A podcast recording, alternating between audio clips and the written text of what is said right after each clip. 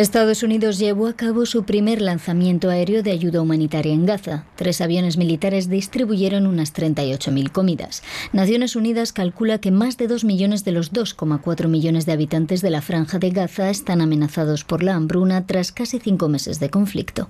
Según la televisión egipcia, las negociaciones para intentar acordar una tregua entre Israel y Hamas se reanudarán este domingo en el Cairo. El buque Rubimar, cargado con miles de toneladas de fertilizante, se ha hundido en el Mar Rojo. Ello tras sufrir un ataque con misiles a mediados de febrero por parte de los rebeldes hutíes de Yemen. El navío, de propiedad británica y con bandera de Belice, se hundió la noche del viernes debido a factores meteorológicos, según informó la agencia de noticias oficial yemení, Saba. Estiman que el hundimiento podría provocar un desastre medioambiental en aguas territoriales yemeníes y en el Mar Rojo.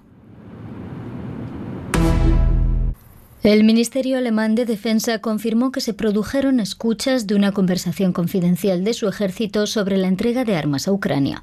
El viernes, el canal estatal ruso Russia Today publicó la grabación de una conversación entre oficiales alemanes de alto rango.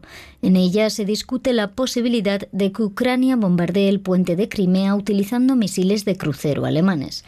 Hasta ahora, Alemania se ha negado a suministrar a Ucrania los misiles Taurus de largo alcance que se mencionan en la conversación.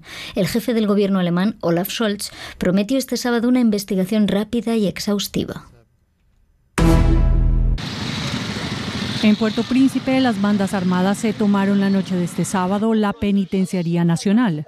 Las autoridades aún no han determinado el número de prisioneros que escaparon de la cárcel.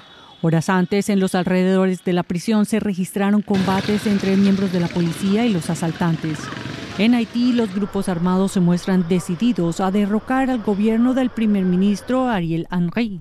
Diversas fuentes aseguran que los violentos podrían tomarse otros edificios públicos. Este sábado, el expresidente Donald Trump ganó los caucus republicanos celebrados en los estados de Idaho, Missouri y Michigan.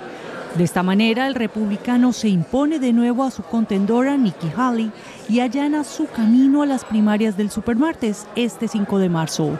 En esta fecha clave en el calendario político estadounidense, 15 estados y un territorio elegirán a los candidatos de cada partido de cara a las elecciones generales del mes de noviembre.